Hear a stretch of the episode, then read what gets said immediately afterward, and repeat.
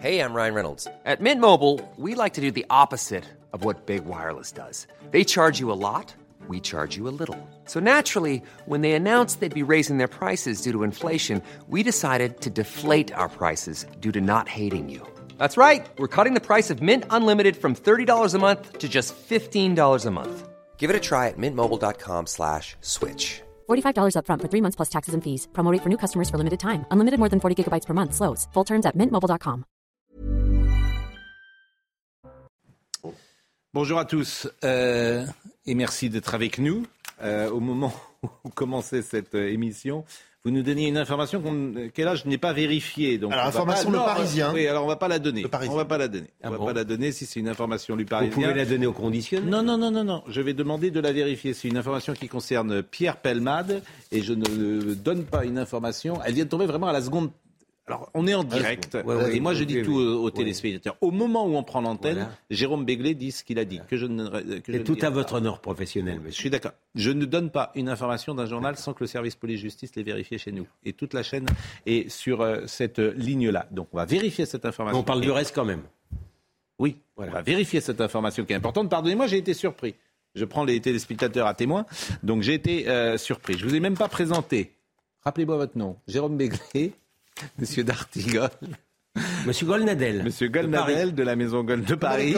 Comme à l'école. Et monsieur, et monsieur Geoffroy Lejeune. Euh, j'avais prévu, évidemment, on va parler de la grève, on va parler évidemment de la dure, mais j'avais envie de commencer avec un peu d'esprit et de vous faire entendre un comique Oui. non pas un comique troupier, mais un comique qui passe régulièrement sur France Ah Inter. il est fort celui-là. Il est, euh, paraît-il, philosophe. Geoffroy de la Gannerie.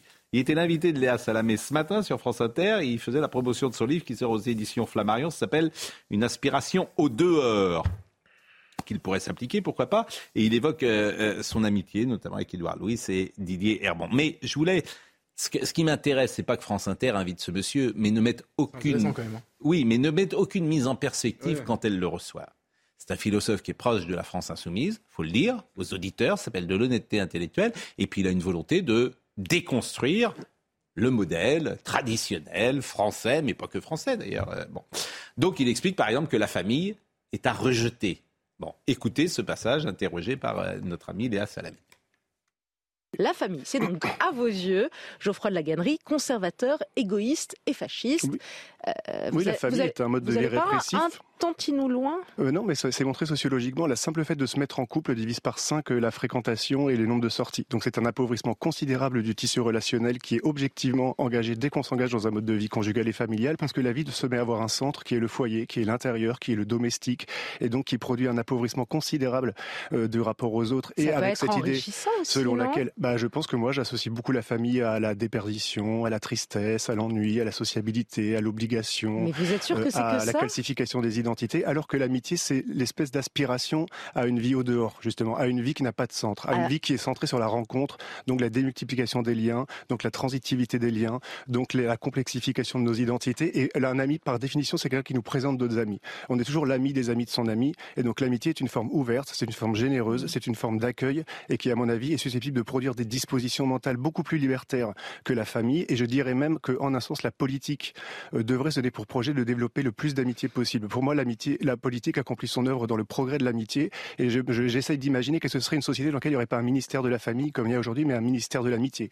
Pourquoi il n'y aurait pas des allocations amicales plutôt que des allocations familiales? Pourquoi dans la fonction publique, on peut faire des rapprochements de conjoints, on peut faire des Mais- rapprochements d'amis? mais pourquoi, pendant le mais Covid, pourquoi on pouvait- choisir mais forcément pendant Pardon. le Covid, on pouvait mais traverser le pays pour chercher son enfant, Mais- on pouvait pas traverser la rue pour voir son meilleur ami. Donc Mais qu'est-ce qui fait que pourquoi nous vivons dans des rejeter sociétés de familialisme autoritaire? Pourquoi Bon, je le répète, moi je suis pas choqué que France Inter invite euh, quelqu'un. Au contraire, la liberté d'expression, j'adore ça, qu'on invite tout le monde. Bon, mais il n'invite pas euh, forcément un philosophe euh, d'un autre bord, si j'ose dire, qu'il caricaturerait.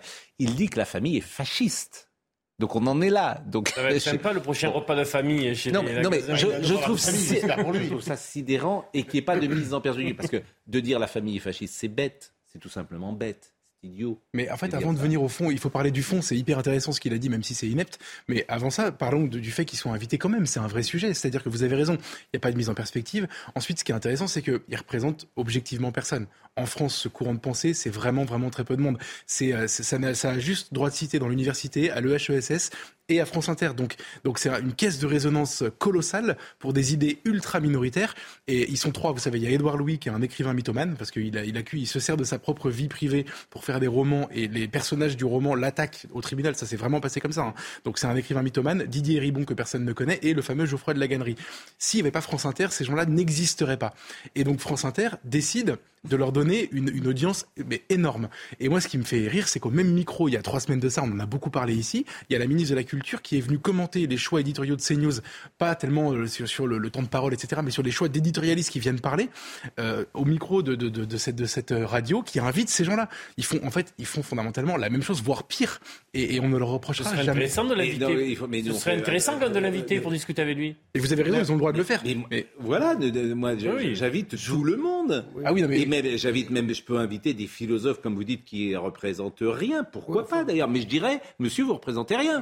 mais je vous donne quand même la parole. mais sachez que ce que vous dites est ultra euh, minoritaire. Et c'est une déconstruction, mais qui n'est pas mise en perspective. Et euh, on va parler tout à l'heure de choses. Euh, comme la retraite, mais je voulais vraiment qu'on commence par. Non, mais c'est bien, vous avez raison. Non, mais il faut dire que le, le, niveau, on peut, on peut, inviter tout le monde. Hmm. Enfin, le niveau est très bas.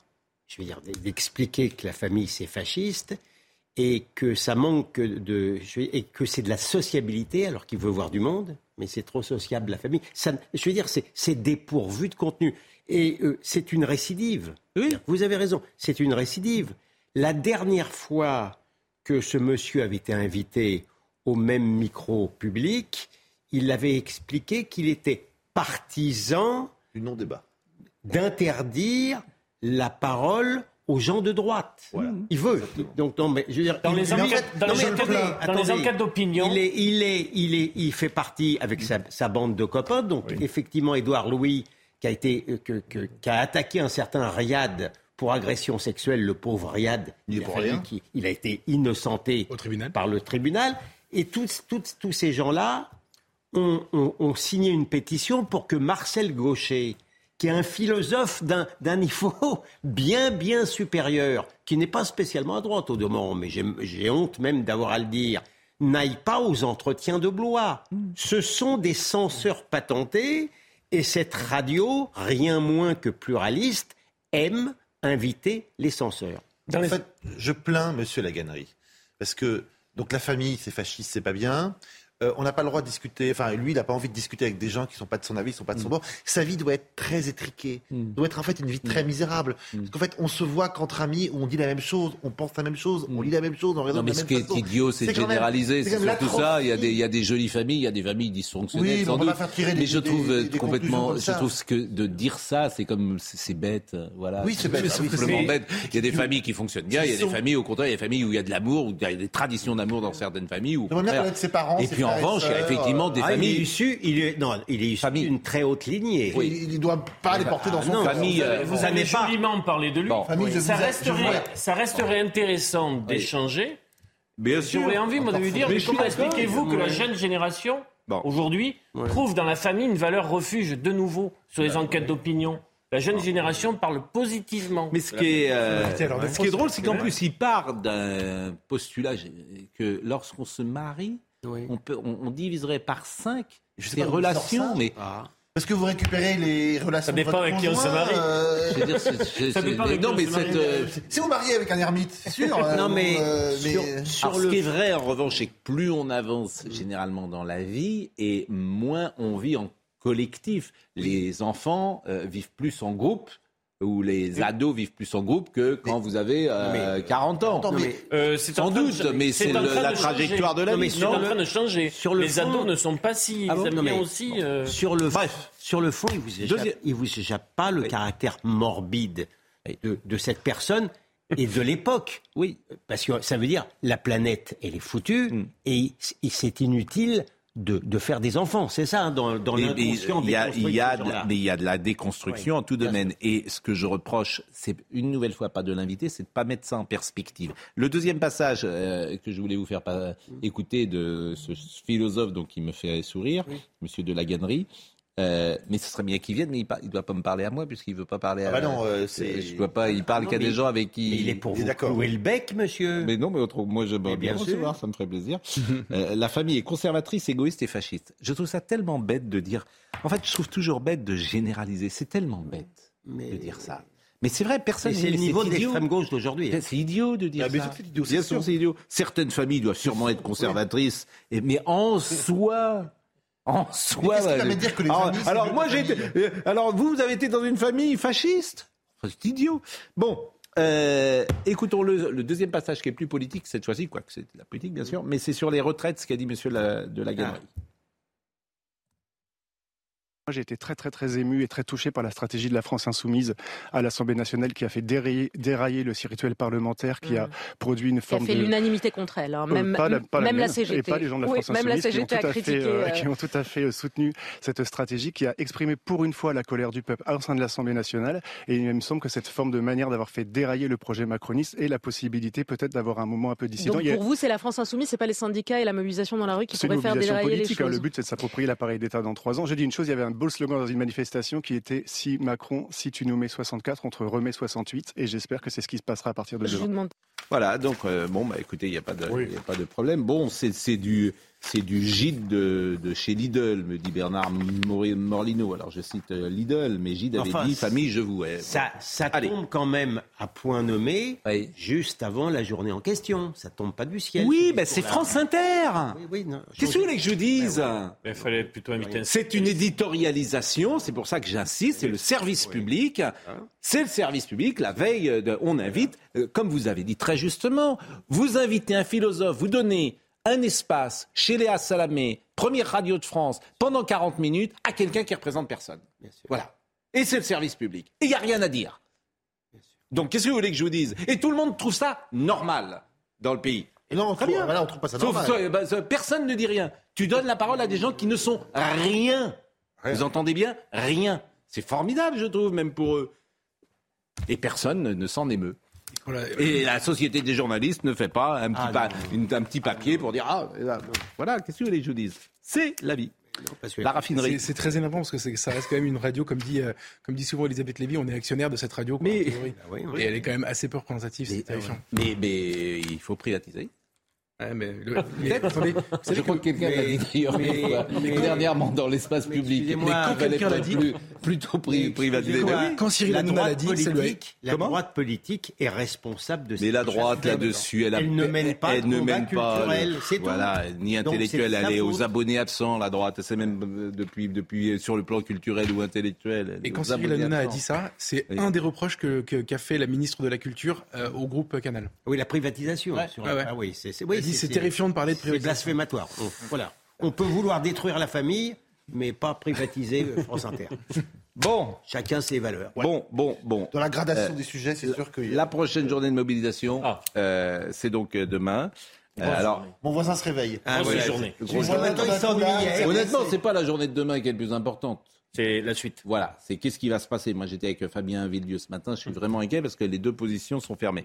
Alors, il y a un petit petite chose qui peut quand même euh, peser dans la balance, c'est cette affaire d'essence. Oui. Et on va écouter Stéphanie Rouquier, parce qu'il euh, il y a déjà... 4 sur 5. 4, non, 4 sur 5 3 sur 4. Qu'est-ce que vous appelez 3, 3 des 4 ports méthaniers de France oui. euh, Donc, sont à l'arrêt pour 7 jours.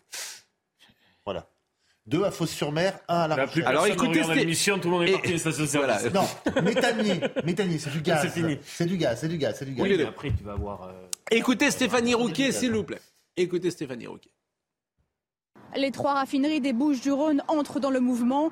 Dès demain matin, plus aucune goutte de carburant ne sortira des sites. La CGT l'a annoncé. Les salariés de Pétrochimie sont très mobilisés. Ils refusent catégoriquement cette réforme des retraites et ils se sont organisés pour durer dans le temps. Toutes les 24 heures, eh bien, ils voteront la reconduite du mouvement et financièrement pour s'en sortir. Ils ont d'ores et déjà mis en place des caisses de grève pour aider les plus bas salaires, à savoir que la CGT est prête prévient le gouvernement. Ce mouvement dur démarre donc dès demain, mais personne ne sait quand il s'arrêtera. Une lutte qui s'élargit également euh, par rapport aux revendications, en plus du retrait de cette réforme des retraites. Eh bien, les syndicalistes demandent à présent une revalorisation des salaires de tous les ouvriers et employés des secteurs en grève. Je pense que M. Macron va peut-être réussir à mettre tout le monde dans la rue et à faire, euh, je veux dire, le, réunir la, fameuse convergence des luttes. Il va peut-être réussir. Réussir à peu près on parle depuis 30 ans et qui jusqu'ici. Il est possible qu'il mette tout le monde dans la rue. Il arrive. Alors écoutez Emmanuel euh, Lépine, qui est de la CGT. Très bien. Ah bah, le monde du travail dit non, nous ne voulons plus de, de, de cette situation. La réforme des retraites, c'est la réforme de trop. Et donc, c'est terminé. Nous, nous, sifflons la fin de la, récréation. Et ce sont les gens qui produisent les richesses au quotidien, les petites mains qu'on n'a jamais reconnues, qui, qui, disent au gouvernement maintenant, vous allez nous écouter. Que ceux qui veulent nous traiter de terroristes le fassent autant qu'ils veulent. Nous, les seuls intérêts que nous prenons en compte, c'est l'intérêt des nôtres, c'est-à-dire les travailleurs, les travailleuses, les retraités, la jeunesse.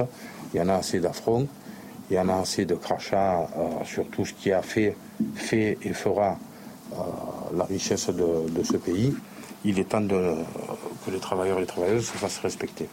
Préparons-nous les uns les autres à un combat de haut niveau. Moi, je, connais les, deux, les deux profils. J'ai jamais entendu ça. En notamment le secrétaire départemental de la CGT Bouches-du-Rhône. J'ai jamais entendu. Pour qu'il le dise ainsi, avec cette détermination froide. Oui. Ça veut dire que ça promet des jours Mais derrière euh, rugueux. Est-ce que vous êtes d'accord? Bon, moi, je n'ai jamais vécu, je n'ai jamais entendu, ni dans les années 70, ni 80, ni 90, je n'ai jamais entendu, comment dire, une telle euh, violence euh, dans les paroles, une forme de haine sourde de classe sociale, une sorte de haine sourde de, combat. Je n'ai jamais vu ça. Hein. Et je pense que ça, je vais vous dire le responsable de ça. Je pense que Emmanuel Macron, il est, d'une certaine manière, il encourage par sa personnalité, il y a cette forme de, de, défiance. il y a pu avoir du rejet, de l'opposition, de la contestation. Parce que mais la personnalité d'Emmanuel Macron, oui, je pense. depuis le début de son premier mandat d'ailleurs, vous rendez pas cristallise compte, rendez pas une forme de, de détestation, si ce n'est de haine. oui, oui, et qui est inquiétante d'ailleurs, hein, et qui est très très inquiétante. Vous oubliez 95 Juppé, vous oubliez le CPE, mais, qui avait jeté des, centaines de milliers dans les Mais il n'y avait pas. Mais Jacques Chirac. Mais Jacques Chirac, mais justement Jacques Chirac n'était pas détesté comme ça. Non, mais il y avait un peu commun. D'une euh, certaine partie. Juppé, Juppé, pas loin. Juppé Villepin aussi. C'est en fait c'était des premiers ministres. Je ne dis pas que tout le entendons-nous bien, je dis pas que tout le monde déteste Emmanuel Macron. Je dis que ceux qui le détestent le détestent de manière plus forte que euh, ceux qui détestent tels les autres présidents de la République. Laissez-moi terminer. Il est parfaitement quand, quand vous regardez les popularités de nos hommes et femmes politiques aujourd'hui, ça n'a rien à voir. C'est pas la même chose. Si euh, président, Premier ministre, ministre, leader de l'opposition, ils sont tous détestés. C'est regrettable, mais c'est à la hauteur du niveau de haine qui existe entre les Français, les uns et les autres en ce moment. Je crains que, je, je crains que M. D'Artigol a raison.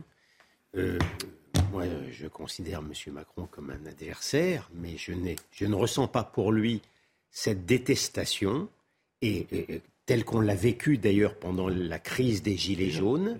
Il y a un élément euh, j'ai du mal d'ailleurs à en expliquer l'essence, la nature, qui fait que cet homme encore jeune...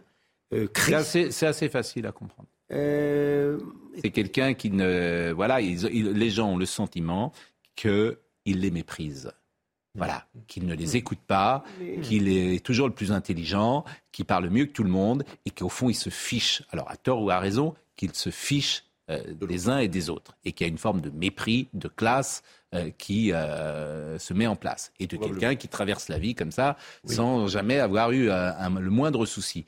C'était pas vrai de Chirac, c'était pas, qui avait des souffrances personnelles, c'était pas vrai de Mitterrand, qui avait eu connu des échecs, c'était pas vrai de, de, François Hollande de la même manière, c'était autre chose. C'était pas vrai non plus de Nicolas Sarkozy. raison. Donc il y a quelque chose, il y a quelque chose chez lui que c'est un. Mais vous reconnaîtrez, j'ose espérer. Mais c'est une partie, hein, pas chez tous, entendons-nous bien.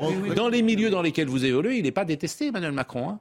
Loin de là. Euh, à droite, euh, pas de la même manière. Quand même pas adoré par tout le monde. Mais ce que je veux dire, pas de la même manière. là tel que vous l'avez résumé par sa légèreté, peut-être une forme un petit peu de de, de, de dédain. Enfin, je sais pas les mots vous reconnaîtrez qu'elle a un caractère, enfin j'ose espérer, excessif et irrationnel. parfaitement excessif et voilà. parfaitement irrationnel. Il y a cette haine, euh, pardon, mais elle, me, elle, mais elle nourrit, elle nourrit oui, euh, il y a une partie, cette crise. Hein, il y a une partie, et notamment en région. Hein. Parce que quand vous allez en région, c'est pas euh, le sixième arrondissement. Hein. Il y a une chose que Macron a très très bien euh, comprise chez, chez ces gens-là, comme au moment des Gilets jaunes d'ailleurs, c'est qu'ils le haïssent. Moi, je me souviens d'avoir eu une discussion avec lui en 2019, très peu de temps après les Gilets jaunes. Il m'avait, je pense qu'il comprend pas, pas du tout les revendications. Il comprend pas spécialement la, motivation de ces gens, qui ils sont, comment ils vivent, etc. Quand il s'adresse à eux, c'est toujours maladroit. Par contre, il m'avait dit une chose. Il m'avait dit ils veulent me couper, ils veulent me couper la tête. Maladroit, maladroit, au, surtout méprisant. Hein et l'autre jour, il dit à quelqu'un, euh, il a eu un échange sur la retraite. Euh, il faut changer de boulot. De changer de boulot, c'est terrible. terrible. Et, voilà, et il lui dit, ah ben c'est bien à 45 ans, c'est juste, lui dit pas un numéro vert. Ah oui, à 45 ans, j'ai mis une visite. Ouais. Une visite euh, pour. Euh, c'est comme traverser la rue pour trouver du boulot. Une visite médicale. Oui. Hmm. Le type lui dit, j'ai mal au dos partout. Ah oui, à partir de 45 ans, c'est pour ça que je vais mettre une visite. Bon, là, manifestement, bon.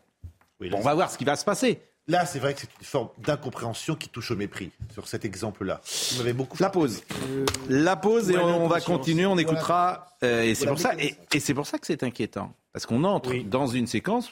On ne sait pas ce qui peut se passer. Hein. Mais on ne sait pas ce qui peut se passer. Regardez les 70% de gens qui soutiennent pas la réforme et les 30% qui la soutiennent, ce sont de France qui ne se comprennent pas. Hein. Une fois qu'on a dit ça, ça ne justifie pas, Monsieur D'Artigol, qu'on puisse dire qu'on va mettre l'économie de la France à genoux à l'arrêt. Mais vous avez, vous avez bien Non, non, non, non, non, non. Vous n'avez pas l'arbre sémantique. Vous avez pas.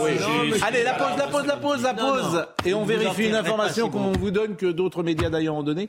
Pour le moment, je le sais, mais euh, il y a des règles qu'il faut respecter. À tout de suite. Isabelle Piboulot nous rappelle euh, les titres du soir. La France sera-t-elle à l'arrêt demain comme le souhaitent les syndicats? Trois des quatre terminaux méthaniers du pays sont arrêtés pour une semaine. Situés à Fos-sur-Mer et à Saint-Nazaire, ils permettent d'importer du gaz naturel liquéfié. Ces suspensions visent donc notamment à bloquer le remplissage des citernes. À Toulouse, derniers adieux à Juste Fontaine. Famille, amis, figures du football et anonymes, tous sont venus saluer la légende décédée mercredi à 89 ans. L'attaquant de l'équipe de France laisse notamment un souvenir indélébile, un record, 13 buts lors du mondial de 1958 en Suède.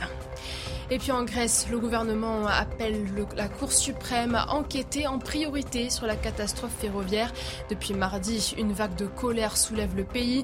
La population ne croit pas à une erreur humaine, mais pointe un matériel ferroviaire vétuste. 57 personnes sont mortes le 28 février lors de la collision de deux trains. Le chef de gare de Larissa a été placé en détention provisoire. Euh, nous terminons. Bah, bien sûr, nous... couple. S'il vous plaît, on est à l'antenne. Euh, Faites attention à ce que vous dites. Euh, nous sommes, euh, nous terminons sur euh, Emmanuel Macron et un modeste observateur de la vie politique, c'est en tout cas comme ça qu'il signe, m'envoie ce petit texto. Le président Macron est détesté, mais bon, il a été élu à 39 ans, c'est vrai, réélu à 44, c'est vrai, et tout ça sans cohabitation. J'ose émettre l'hypothèse que pour un président arrogant, méprisant, etc., ce n'est pas si mal, et j'ose aussi dire que si Le Pen et Mélenchon n'incarnaient pas des impossibilités politiques, leurs électeurs seraient moins radicaux. Ce qu'il dit est juste cet euh, observateur de la vie politique. Mais euh, nous ne disons pas autre chose nous-mêmes. Nous disons simplement qu'il est la cible de gens qui le détestent plus, comme me semble-t-il aucun président n'a été euh, détesté. Et c'est les gens, les, entre guillemets, les petites gens.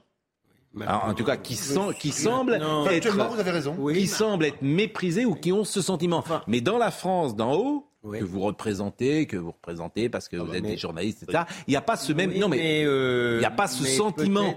Oui, mais peut-être. Oui, mais monsieur Pro, si je peux me permettre de vous, de vous contredire, il y a peut-être. Euh, réfléchissez-y. Il y a peut-être une élévation du montant de la haine avec le temps. La période actuelle n'est pas très euh, n'est pas très amoureuse des gens. Hein mais c'est possible aussi. Mais c'est possible aussi. Mais peut-être que ces gens-là ressentent quelqu'un qui est le représentant euh, d'un monde qu'ils n'aiment pas. Pas le contraire. Mais un monde, un monde de réussite. on disait... Un monde, mais mondial, un monde où effectivement on peut changer de métier, comme elle dit. Un monde où on peut envoyer les enfants à New York. Mais euh, c'est pas le monde de tout le monde. le monde qui a pas peur voilà. On disait au deuxième quinquennat, enfin, deuxième mandat de, de Jacques Chirac, qu'il était plus détesté que euh, François Mitterrand en fin de parcours. C'était vrai. Hmm. On a dit que Nicolas Sarkozy a été haï. C'était vrai. On a dit que euh, François Hollande l'était plus que Nicolas Sarkozy. C'était vrai. On a l'impression que depuis trois ou quatre présidents, mais le degré de haine monte. Oui, mais c'est pas une haine de tous. Là, c'est très particulier, me semble-t-il. Me semble-t-il. Les haines ne se ressemblent pas. oui, mais les, des autres. Le monde des réseaux sociaux, c'est une foule déchaînée. Absolument. ce que dit votre observateur sur Mélenchon et Le Pen, c'est une partie du problème aussi. Il est choisi par dépit à chaque fois parce, qu'on est, parce que le système explique que c'est moins grave que Mélenchon et Le Pen. Donc forcément, il nous. Non, mais lui-même, je, pense, si vous me permettez, que la campagne électorale, à, force de dire que tous les autres sont des imbéciles ou des fascistes, je suis le Covid, les gens qui votent à droite, ça, c'est, de dire qu'il a lui seul le camp de la raison. Pardonnez-moi, le camp de la raison. C'est très méprisant. De, Je dis comme vous, mais du coup, à la fin, il nourrit une frustration. Il est, il est le, le, le, réceptacle de cette colère parce qu'en fait, c'est une impasse tout ça. Bon, 72% euh, des Français soutiennent le mouvement. Vous vous rendez compte? 63% soutiennent l'appel au blocage des syndicats. C'est quand même un sondage. Combien vous dites? 63%. Oui, ça? Mais 66% pensent que la réforme passera. Alors oui. Ça, c'est incompréhensible. Mais, si, c'est compréhensible. c'est très compréhensible. C'est lié à ce qu'on ce vient, de dire. Ah c'est directement lié. Ben, évidemment, il a raison, c'est la même chose. 63%. Bah, oui. Le blocage qui soutiennent l'appel au blocage des syndicats, ça m'interpelle. Non mais comprenez-moi, on parle, on parle d'un mardi noir.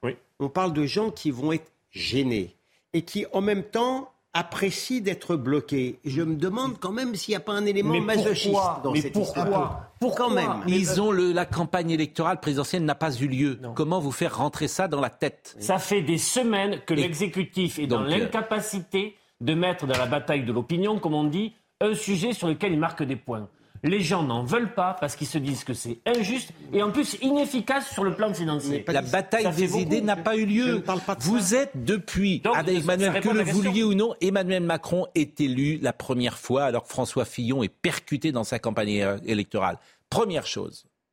Autrement, il ne serait pas président de la République. Que vous le vouliez ou non, ça pèse. Ben, moi, j'en parle. Je vous dis moi. Deuxième chose, la campagne, la dernière, elle n'a pas lieu. Je vous dis pas tout le cas. Je bah, conteste. Je ne conteste pas la contestation. Je ne conteste pas la manifestation. Je n'entre pas pour savoir si les 72% ils ont raison, ils ont tort. Je vous dis simplement que le mode d'action par blocage, par grève qui fait qu'on dit que c'est un mardi noir, est approuvé par une majorité qui accepte donc d'être bloquée et perturbée, ça me perturbe. C'est tout. Voilà. Bon, et ils ont le sentiment, ça c'est Jean-Jacques Perroni qui me dit ça, ils ont le sentiment qu'Emmanuel Macron est plus français qu'européen. C'est pas faux non plus, c'est toujours la même chose. Plus européen que français. Plus européen que français. Pourquoi Il est plus européen que oui. Ah ouais, vous avez dit Pardonnez-moi. Ils ont ce sentiment que, ah bah en fait, ils ont ce sentiment qu'ils vivent pas dans le même monde que lui. Oui, oui, oui. Ça, que c'est un acteur de cinéma. Que voilà, c'est quelqu'un de Paris Match. C'est pas le monde de. C'est pas quelqu'un qui est euh, connecté à leur réalité. Là encore, à tort ou à raison, ils le voient comme euh, quelqu'un de très loin par rapport à leur vie. Mais dans quel moment Enfin, Mitterrand n'était pas quelqu'un de proche des gens. Non, mais dans quel moment Mais Mitterrand avait fait la guerre. Dans quel moment Mitterrand avait fait la guerre. Il était allé prisonnier dans un stalag. Oui, il avait fait la guerre. Je suis désolé de vous le dire. Euh, ben dans quel moment C'est pas du tout la même chose. Dans quel moment le président Macron alors pas pour un héros, mais enfin. Dans quel moment le président Macron, alors qu'il avait dit en sortie de crise sanitaire, je vais changer. Dans quel moment tu as pu le sentir dans une réelle empathie, dans une épaisseur humaine face à des difficultés. Dire qu'on change, c'est une idiotie parce qu'on change jamais. avançons, avançons, avançons, euh, avançons. Bah écoutez, on va parler. Quelle heure Il reste 20 minutes, donc euh, on, aurait pu écouter François Ruffin et Monsieur Attal, bien sûr. Alors on peut écouter peut-être Monsieur Véran qui est revenu sur son chaos, qui rétro-pédale parce que la communication. Il y a, alors, pour le coup, Emmanuel Macron, fait une énorme... Emmanuel Macron, il est tout seul aussi, parce qu'à côté, c'est vraiment l'écologie et tout. C'est nobody. C'était grandiose. C'est nobody. Un grand moment. Il est revenu, euh, il a dit grandiose. Mal exprimé. Les 12 plaies d'Égypte. Les, les, les 10, 10 plaies d'Égypte. Il y en a 10. 10 non, mais ça rentre pas. Au moins. La 11e, c'est M. Véran, et la 12e, c'est. Non, dites pas ça. Moi, je voudrais qu'il vienne, M. Véran aussi, mais. Pourquoi il vient pas C'est bizarre. Non, à lancer des invitations dont personne ne veut. Allez, et après on va appeler Noémie Chose parce qu'on va vous donner une information sur, Palmat, sur Pierre Palmat que nous avons pu vérifier, c'est-à-dire que la détention est levée. La détention provisoire est levée. J'ai attendu vraiment 30 minutes de le vérifier pour le dire, mais c'est bien. C'est bien. C'est vérifié. Ça s'appelle quelqu'un de sérieux. Oh, écoutez, le traitement mesuré des affaires judiciaires. Voilà. Exactement. bravo. Alors, alors là, là, il va être réinvité. Là, bravo. Là, là, bravo. Là, là, voilà. J'aime votre intelligence. L'esprit, l'esprit est roi ici. écoutons, écoutons. Il n'en pense pas un mot, mais c'est pas grave. Ah si, mais si. Ah, j'en pense pas. Alors là, j'en pense complètement. Alors, non, mais arrêtez. Il est jaloux. Il est jaloux. C'est vous qui êtes jaloux. Ah bon, moi aussi. Ah oui, je vous connais. Écoutons, Monsieur Véran. Par exemple, j'ai tenté d'expliquer quelque chose la semaine dernière avec un message qui est manifestement mal passé en expliquant qu'il y aurait un impact assez massif si la France était bloquée et à l'arrêt dans la durée. Je vous dis, mon message manifestement est mal passé et donc j'aurais dû peut-être le formuler différemment. Quel est le fond du message? D'abord, il est double. D'abord, le gouvernement, nous n'avons pas que la réforme des retraites devant nous, nous avons aussi toutes les urgences du quotidien pour les Français. Personne n'a dit qu'une journée de manifestation était, un, était une mise en danger du pays, mais une France à l'arrêt dans la durée, je le redis, a un impact pour le quotidien des Français, mais aussi un impact pour l'économie de notre pays au moment où nous recréons de l'emploi, des apprentissages et nous faisons reculer le chômage. Donc il faut, non pas pour euh, tirer la sonnette d'alarme ou hurler au loup, mais expliquer factuellement ce qu'est la différence entre un pays qui conteste et qui manifeste, etc., et un pays qui serait totalement bloqué, comme l'appellent certains, y compris M. Mélenchon, quand il dit, quand il dit bloquer tout, quand vous avez un député de la France Insoumise, M. Boyard, qui appelle à faire des selfies du meilleur blocage en vue de les inviter à l'Assemblée, je leur explique et je leur dis, attention, ce que vous êtes en train de faire là, c'est pas vous qui allez responsable politique, qui allez en payer les conséquences, c'est les Français dans leur quotidien. Bon, on pourra euh, commenter ce qu'a dit M. Véran. Euh, mais euh, nous faisons une parenthèse avec le juge d'instruction qui a décidé de lever la détention provisoire de Pierre Palmade pour raison médicale, mais le parquet a fait appel, donc il y a une nouvelle audience qui sera, aura lieu devant la cour d'appel vendredi matin. Philippe Bilger n'est pas là, mais s'il était là, je dirais que tiens, je vais prendre une pièce de monnaie. Oui, pile ou face. La, la, justice, c'est ça. Tchac, Oh, c'est pile, dis donc, il va en prison. Hop, hop, ah bah non, là, le juge a des. Bon, je caricature. Oui, vous caricaturez. Je caricature. Mais le spectacle, une nouvelle fois, qui est donné. Non, mais ce sont des. Mais non, mais pas. Je peux terminer une phrase. Eh oui, mais enfin, on a compris ce que vous vouliez dire. Oui, ben vous êtes. Alors, voilà, parlez Parce que vous êtes supérieurement intelligent. Vous contestez le principe de l'émission. Mais non. Vous contestez le principe de l'émission. Je conteste, je conteste l'animateur. Mais non, contestez, voilà. contestez ce que je voulais. Mais un coup, franchement, le spectacle qui est donné par la justice, un coup, je le mets en prison, le lendemain, je le mets pas. Bon, il n'est pas, pas allé en prison. Noémie Schultz. Elle est avec nous, Noémie, ou pas? Noémie, dites-moi, euh, expliquez-nous euh, factuellement ce qui se passe. Euh, ce qui se passe, c'est qu'on a appris effectivement enfin ce soir que la juge d'instruction en charge donc de l'enquête sur sur l'accident hein, causé par Pierre Palmade a décidé de lever sa détention provisoire en, pour raison médicale. Vous savez, Pierre Palmade a fait un AVC il y a une dizaine de jours. Euh, et donc, il est depuis euh, toujours euh, hospitalisé. Il passe de nouveaux examens de santé ces jours-ci. Et donc, elle a décidé de lever sa détention provisoire. Mais le parquet de Melun, qui depuis le début de cette affaire semble très attaché au fait que Pierre Palmade soit incarcéré, a fait appel de cette décision. Il y a un référé de détention qui sera examiné vendredi par la Cour d'appel de Paris. Donc, il y aura une nouvelle audience vendredi. La question qu'on peut se poser, puisque je comprends ce que vous dites, hein, sur pour quelles raisons, alors qu'on venait de décider de le placer en détention provisoire, il y a cette décision de la juge d'instruction, c'est en effet la question de cet AVC. Euh, l'audience, la chambre de l'instruction s'était penchée sur cette question de détention provisoire un vendredi. Elle avait mis la, décision en délibéré qui était rendue le lundi matin. On a appris pendant le week-end que Pierre Palmade avait fait un AVC, mais peut-être la décision avait-elle été prise et rédigée avant, et donc c'est peut-être à, l'aune de ces nouveaux éléments euh, médicaux que la juge d'instruction décide de lever cette détention provisoire. Bah écoutez, merci. Euh, et donc, euh, alors c'est un feuilleton. En plus, c'est un feuilleton qui nourrit parce que là, Pierre Palmade, on n'en parlait plus. Euh, depuis quelques jours. Et là, vous allez avoir demain, après-demain, jeudi, bah, ce feuilleton, c'est un feuilleton judiciaire. Et en quoi la levée de la détention va améliorer les soins qui sont apportés? Deux choses. J'ai eu des informations hier de... oui. et ce matin, selon lesquelles il avait un état général de santé assez dégradé, Pierre Palmade, consécutif à l'AVC, mais consécutif aussi, on va dire, à une vie euh, qu'on commence à entrevoir et qui euh, ne fait rien pour euh, améliorer la santé générale de quelqu'un. Voilà. Et que peut-être ça a sans doute joué. Et qu'en plus, là, il est, si mes informations sont bonnes, il est dans un hôpital spécialisé dans les problèmes cardiovasculaires. Donc, il, voilà, il y a, peut-être un, brusque une brusque dégradation de son état de santé qui a joué, évidemment. Mais euh, la question était bonne. Euh, Noémie est toujours là? La question de M. Dartigol, euh, en quoi... La levée des tensions va permettre une offre de soins... Améliorée. Oui. Non, je, je, crois que l'offre de soins euh, est la même. C'est plutôt que l'idée de privation de liberté euh, qui, sans doute, là, ne peut peut-être pas s'articuler se, avec, euh, avec le, fait qu'il soit, qu'il soit hospitalisé. Ça ne veut pas dire, encore une fois, qu'il ne sera pas replacé plus tard en détention provisoire. Il faut quand même s'imaginer que ça veut dire qu'à l'heure actuelle, il y a deux policiers en permanence qui gardent la porte de, sa chambre. on imagine que c'est que c'est confortable ni pour le personnel médical, ni pour ni pour ces, policiers qui sont en charge de, de, surveiller et que c'est peut-être pendant un temps donné l'idée de dire bah là il faut se consacrer au fait de soigner Pierre Palmade et que la question encore une fois de sa détention et depuis le début on le dit c'est pas parce qu'il n'est pas incarcéré maintenant qu'il ne le sera jamais là l'idée c'est sans doute peut-être d'abord de lui apporter les soins dont il peut semble avoir besoin euh, un avocat euh, me fait passer ce message que je ne citerai pas bien sûr, mais il me dit une expertise a dû être réalisée qui a dû conclure que Pierre Palmade a un état de santé incompatible avec la détention. Voilà ce qu'on voulait dire euh, ce soir. Comment? Oui, puisque c'est un avocat qui, je vous remercie de valider ce que dit un de vos confrères. Oh non, mais il y a des avocats qui disent des bêtises, hein, faites attention. Merci, maître. Est-ce que vous souhaitez qu'on puisse enchaîner sur un autre sujet? Est-ce que, vous, est-ce que, est que vous pouvez? Bon, alors on est très en retard parce qu'il nous reste 12 minutes. Euh, je voulais parler de Florent Pagny, d'Alexandre Couillon. Vous savez qui est Alexandre Couillon? Le nouveau 3 étoiles. cuisine. Noir, de Noirmoutier.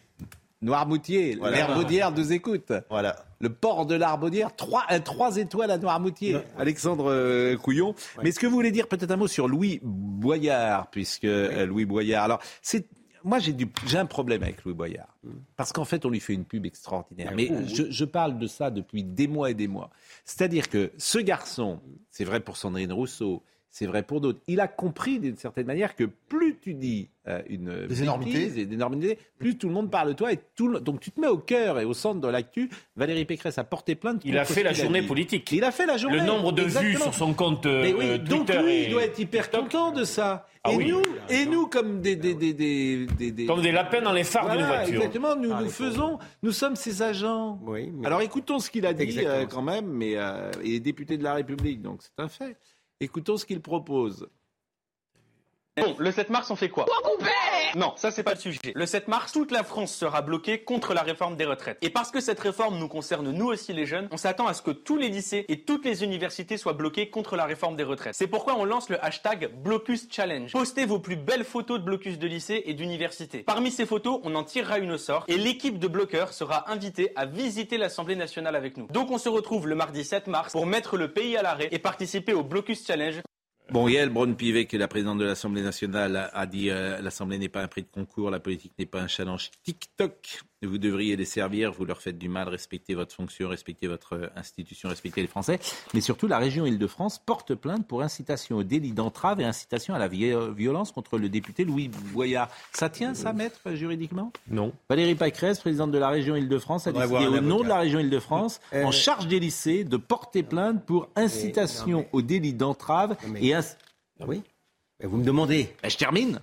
Et incitation question- à la violence.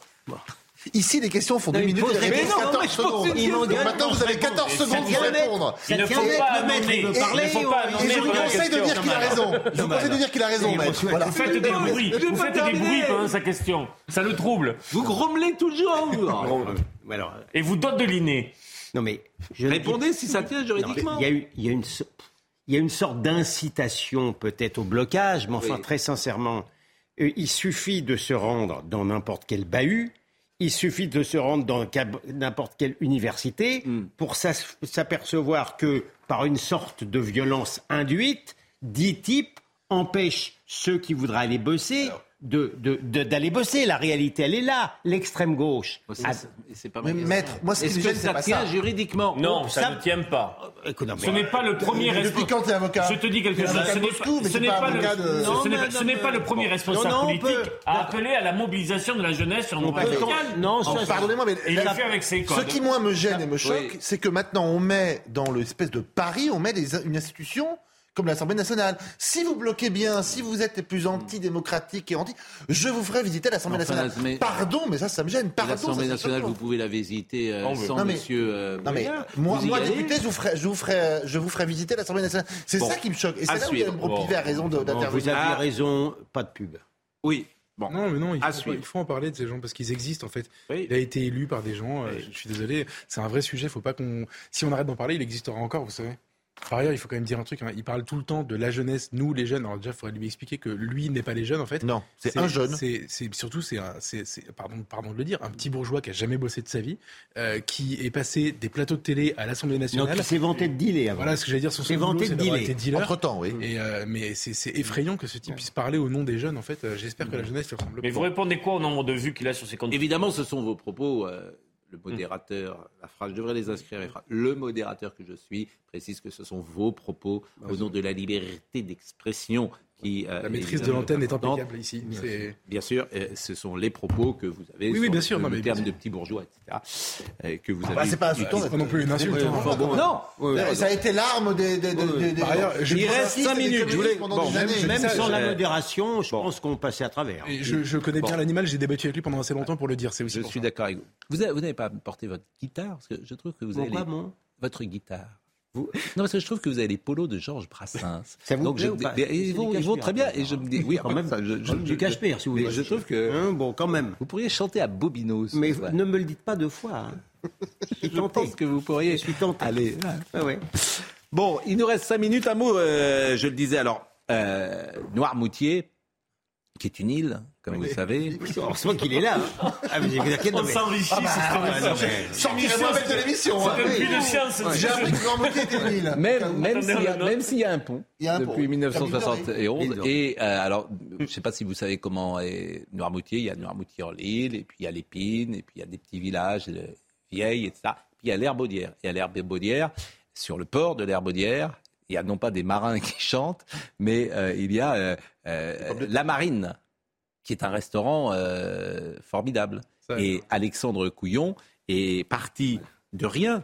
Il est parti de zéro étoile, et puis il y a eu une étoile, et puis il y a eu deux étoiles, et puis il y a eu aujourd'hui trois étoiles. Il est entré dans le Saint des Saints avec le guide Michelin. Alors la marine, c'est très compliqué hein, pour avoir une table à la marine. Il faut s'y prendre je ne sais combien de temps.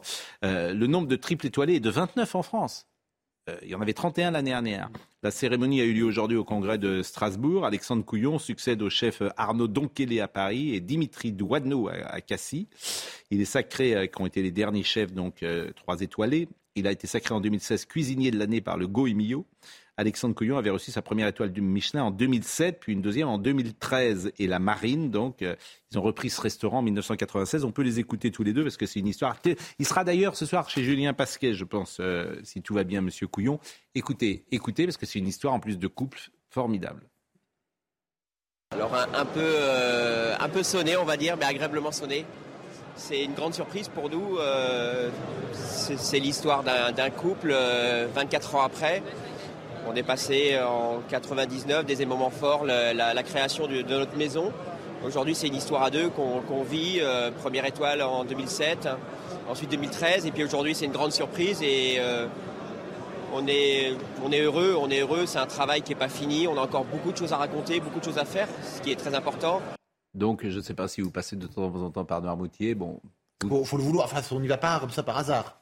Non mais vous, vous passez par Normandie, comme on dit, vous passez par Lyon ou par Paris, Oui, euh, oui, euh, vous qui avez. bah, euh, Oui. Alors, dans la Oui, région, oui, évidemment. oui. Vous, Dans le cadre d'un projet. C'est un projet. Si vous passez, oui, bah, quand vous passez, vous avez le, le, le palais gâté par le muscadet, mais vous pouvez pas pousser jusqu'à, vous pouvez pousser jusqu'à, jusqu'à Noirmoutier. vous arrivez depuis Bordeaux, ça arrange rien. Vous pouvez. Et c'est quoi les plats euh, là-bas. C'est quoi Bah, les pommes de terre de Noirmoutier. Qu'est-ce qu'on mange Non, on mange pas des pommes de Non, mais terre alors, chez, non, mais les euh, plats, Alexandre c'est- Couillon. Les Bah, plats c'est- chez Couillon, c'est bah, quoi c'est, à votre avis Poisson. Il y a Noirmoutier. C'est, alors, c'est des senteurs. euh, Faut je suis bien, pas- faut bien compter 50 euros par Sol. personne. Non, honnêtement, Bah. je suis pas un expert. Hein je suis pas un expert des trois étoiles, etc. Donc, je peux pas vous dire. J'ai Non. pas un palais euh, Oui. bon, qui puisse. euh, je suis pas un connaisseur de ça. Mais c'est une euh, cuisine très sophistiquée, évidemment plutôt maritime, et surtout à base d'embrun et de sol et de senteurs, parce qu'il fait ses euh, le matin, il va, mal, hein, il va dans les champs, il prend, il prend de, de- du- des plantes aromatiques et, et tout ça donne une saveur particulière. Et, et les grands connaisseurs expliquent que c'est une des cuisines les plus fabuleuses de France. Quelqu'un qui se nourrit de pommes dauphines, il en parle bien. Oui. Ah ouais. Hein. Et sans être euh, un connaisseur, on peut quand même apprécier le- le- l'excellence dans la gastronomie française. C'est Bien sûr, exceptionnel parce que Je suis d'accord. moi, je trouve ça très émouvant. Ces gens qui souvent sont, sont venus un peu de nulle part. Euh, c'est Ah de oui. l'exigence. Il y a de l'autorité dans les cuisines. Euh, il y a une recherche de qualité. Il y a un amour des produits, etc. qui est vraiment vraiment. Dernier mot, et on en rendra hommage ce soir. euh, Juste Fontaine, un dernier hommage a été rendu à lui. On va voir des images avec euh, des personnalités euh, qui étaient présentes. Je pense notamment au nouveau président de la Fédération française de football, euh, Philippe Diallo, qui était présent. Vous voyez le cercueil de Juste Fontaine. Jean-Claude Darmon était là. Le voici, Philippe Diallo, qui euh, arrive euh, dans l'église. On a reconnu Giroud, Daniel Echter, qui était là, le président Caillot de Reims, puisque Juste Fontaine avait joué à, Reims. Jean-Claude Darmon, toujours présent près de la famille du football français, présent auprès de sa femme et de ses enfants. Giroud, bien sûr, que vous avez vu. Donc c'était un hommage à une... quelqu'un, c'est le monde d'hier. Il a arrêté à 27 ans, hein, blessé. Il a arrêté sa carrière à 27 ans. Et j'avais pas revu les images, je les ai vues euh, ces dernières heures. Il prend un tacle, mais assassin comme il y avait à l'époque. euh, les deux pieds en avant qui lui fracture ouverte euh, péroné, euh, tibia péroné, et il ne s'en est jamais remis. Meilleur à l'époque buteur d'une 13 buts, bien sûr. 13 buts. Quoi, 13 buts Euh, Il sera peut-être jamais battu. oui, sans doute jamais battu. Monsieur Benkemoun. Bonsoir. Bon, vous l'avez bien dit. On, ça mérite- on il est pourra- souriant. Ouais, ça on pourrait le refaire. Bonsoir. Bonsoir. Je regardais le- les prix du, du chef Couillon. Le prix du. Combien vous avez dit tout à l'heure?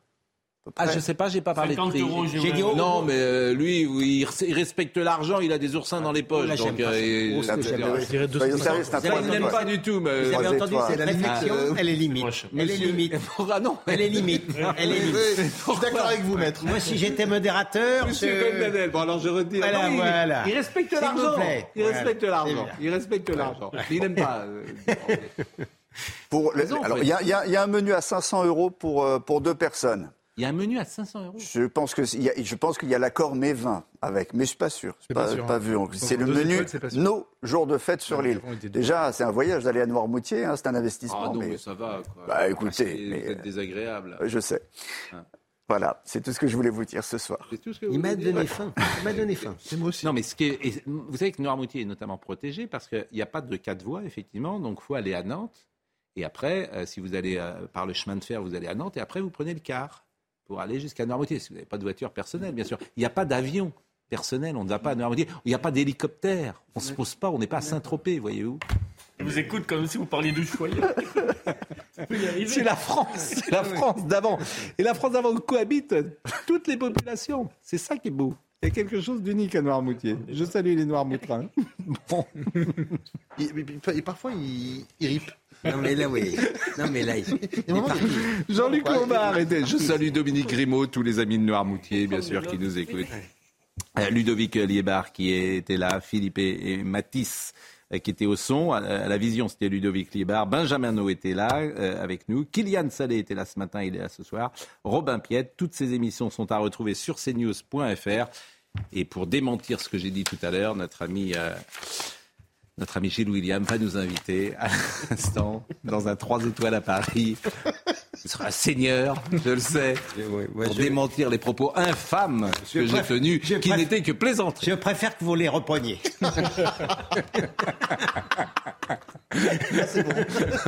Ça, c'est bon. Olivier Benkemoun dans une seconde. À demain matin.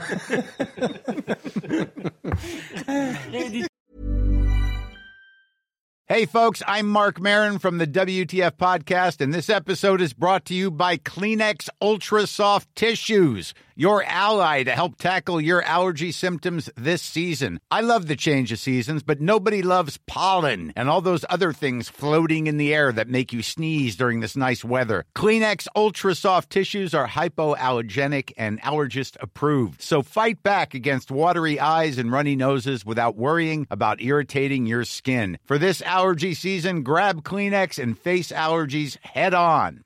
Hey, it's Danny Pellegrino from Everything Iconic. Ready to upgrade your style game without blowing your budget? Check out Quince. They've got all the good stuff, shirts and polos, activewear and fine leather goods, all at 50 to 80% less than other high-end brands. And the best part? They're all about safe, ethical and responsible manufacturing. Get that luxury vibe without the luxury price tag. Hit up quince.com slash upgrade for free shipping and 365 day returns on your next order. That's quince.com slash upgrade.